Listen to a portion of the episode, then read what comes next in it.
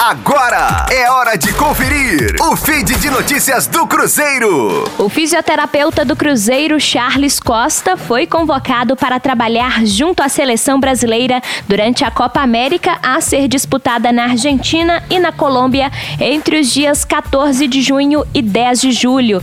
Charles já tem um histórico de convocações para a seleção e se apresenta na Granja Comari no dia 9 de junho.